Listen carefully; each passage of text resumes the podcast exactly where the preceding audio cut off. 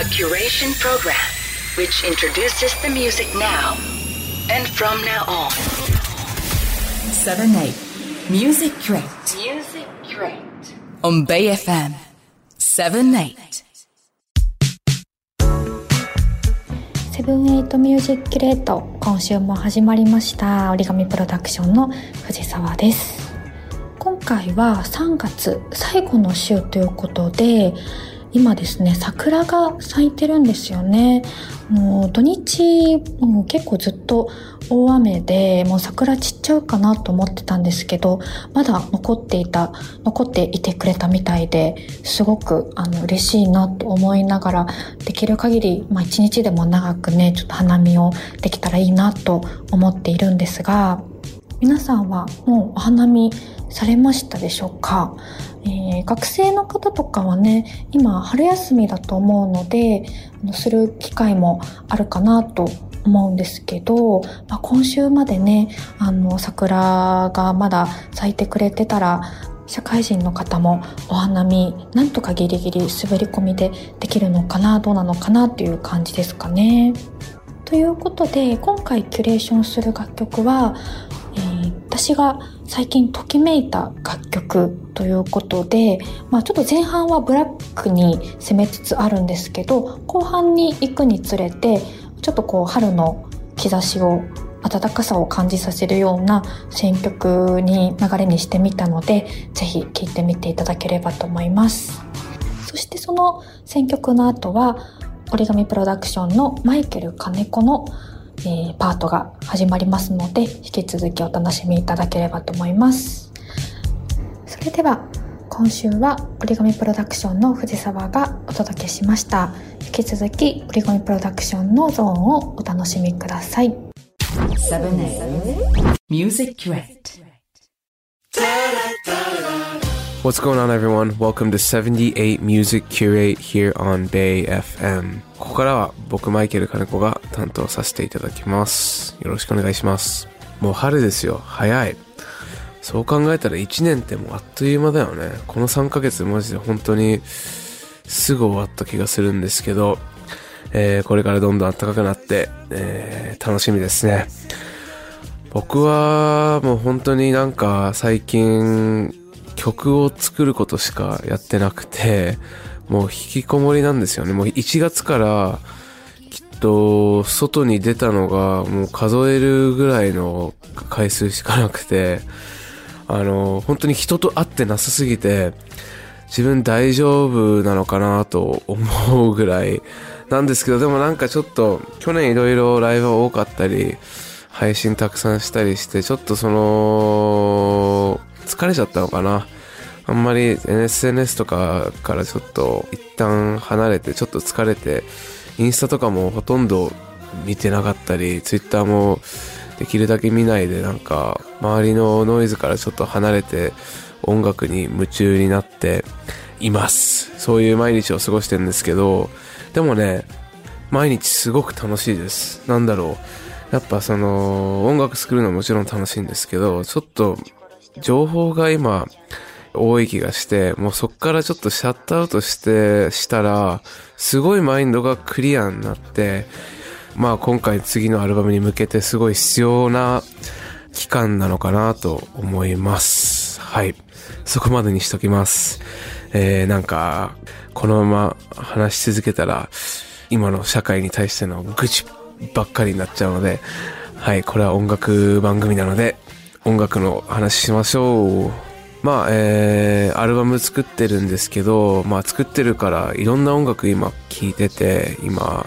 今の流行ってる音楽も聴いてるし今のアンダーグラウンドの音楽もたくさん聴いています。その中で僕が最近聴いてあめっちゃいい曲だなと思ったのを、えー紹介したいと思います。えー、1曲目は、えー、Madison Cunningham っていう、えーこの番組で紹介したことあるかもしれないんですけど、あのーまあ、LA 出身のシンガーソングライターで、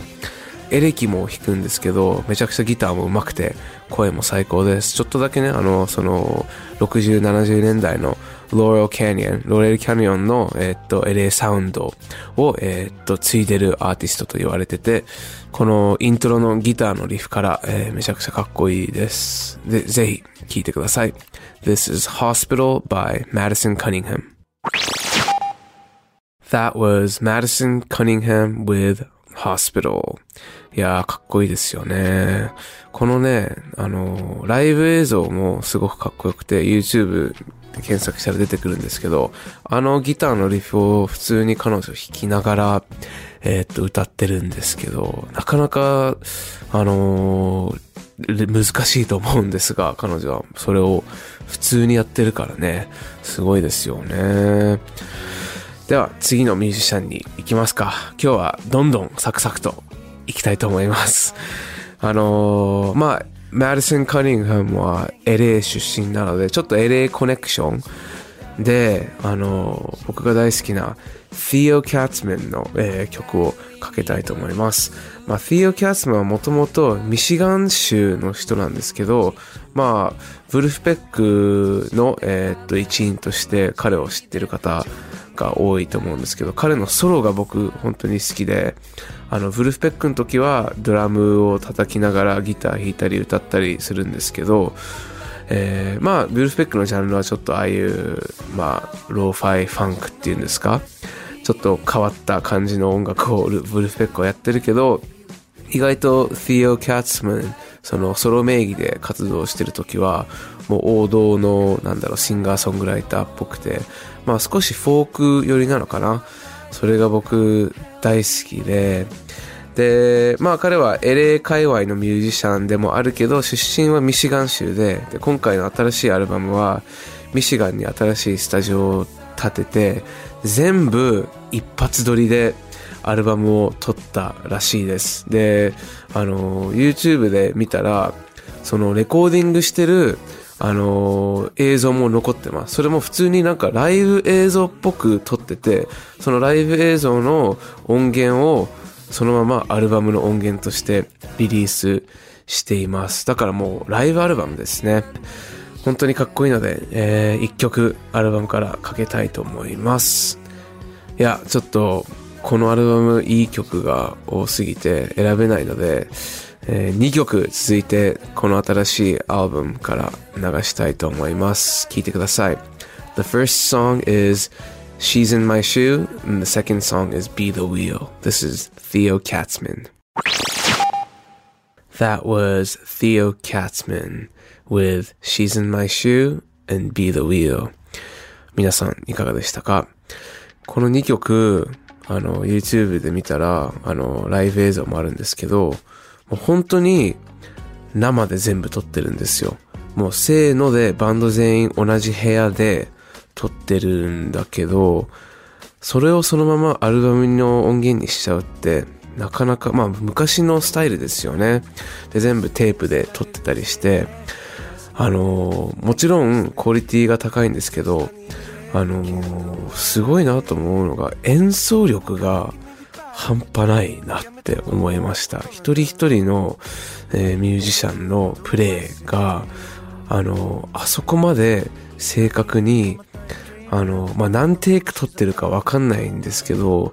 歌も含めて、すっごい正確だなって、クオリティが高すぎます。やっぱミュージシャンのレベルが向こうは半端ないなと僕は感じるんですけど、あとアーティストとしてそれをするっていう自信がなかなかきっと普通のミュージシャンはあのないと思うんですよね。あの絶対あのテイクを何テイクか取りたいとかボーカルやり直したいとかそういういろんなこだわりあるんですけどそのこだわりを全部捨ててもう一発でその一発で取れたテイクの気持ちとかソウルとかをすごく大事にして作ったアルバムって彼はインタビューで言ってましたでも確かに今の時代って本当に気にしすぎなんですよね。まあ自分も今アルバム作っててすごい思うんですけど、やっぱ小さいピッチの外れとかミスとか、きっと普通に曲を通して聴いたら全く気にしないのに、でも作ってる側としてはなんか変なこだわりを持っちゃう時が多いんですよね。で、それっていい時もあるけど、でもやっぱその自然のその一つのテイクの良さとか、その時生まれる一発撮りのマジックっていうのもあるんですよ。そういうのを活かしたレコード、アルバムを作るっていうのはなかなかこの2023年にはないと思うので彼がこのアルバムのコンセプトはそうするって決めるのはあのすごいことだなと僕は思います。ぜひ皆さんチェックしてみてください。アルバムは Theo Katzman Be the Wheel です。では、えー、本日の最後の曲を紹介したいと思います、えー、この次のアーティストは普通に Spotify の、えー、プレイリストをシャッフルで聞いてたのかな。で、流れてきて、なんだろう、本当に、すごい、最初はね、あの、古い曲かなと思ったんですよ。60年代、70年代の曲かなと思ったんですけど、最近の曲で、あの、リオン・トーマスっていう黒人の、えー、アーティストなんですけど、なんだろう、この曲聴いて最初感じたのが、なんかすごい懐かしい気持ちになったんですよね。まあほら今80年代のリバイバルだったり、いろいろそうっぽいものをしてるアーティストは多いと思うんですけど、そういう古い感じっぽいアーティストは、まあ僕も含め、ちょっとそういうクラシックロックとかクラシックの音楽に影響されてる人が多いと思うんですけど、ここまでなんだろうそのオールドスクールの60年代の、えー、ソウル、ゴスペルっぽいサウンドをキープして2023年でやってる人はなかなかいないなと感じました。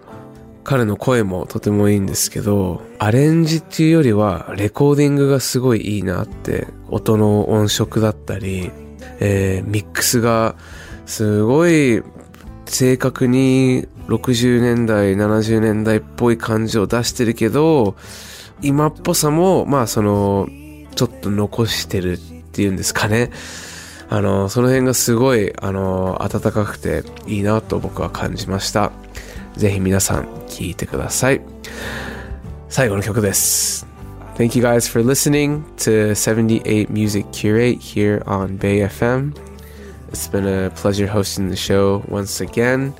This last song is by Leon Thomas. This one is called Breaking Point. I'll see you guys next time. Peace.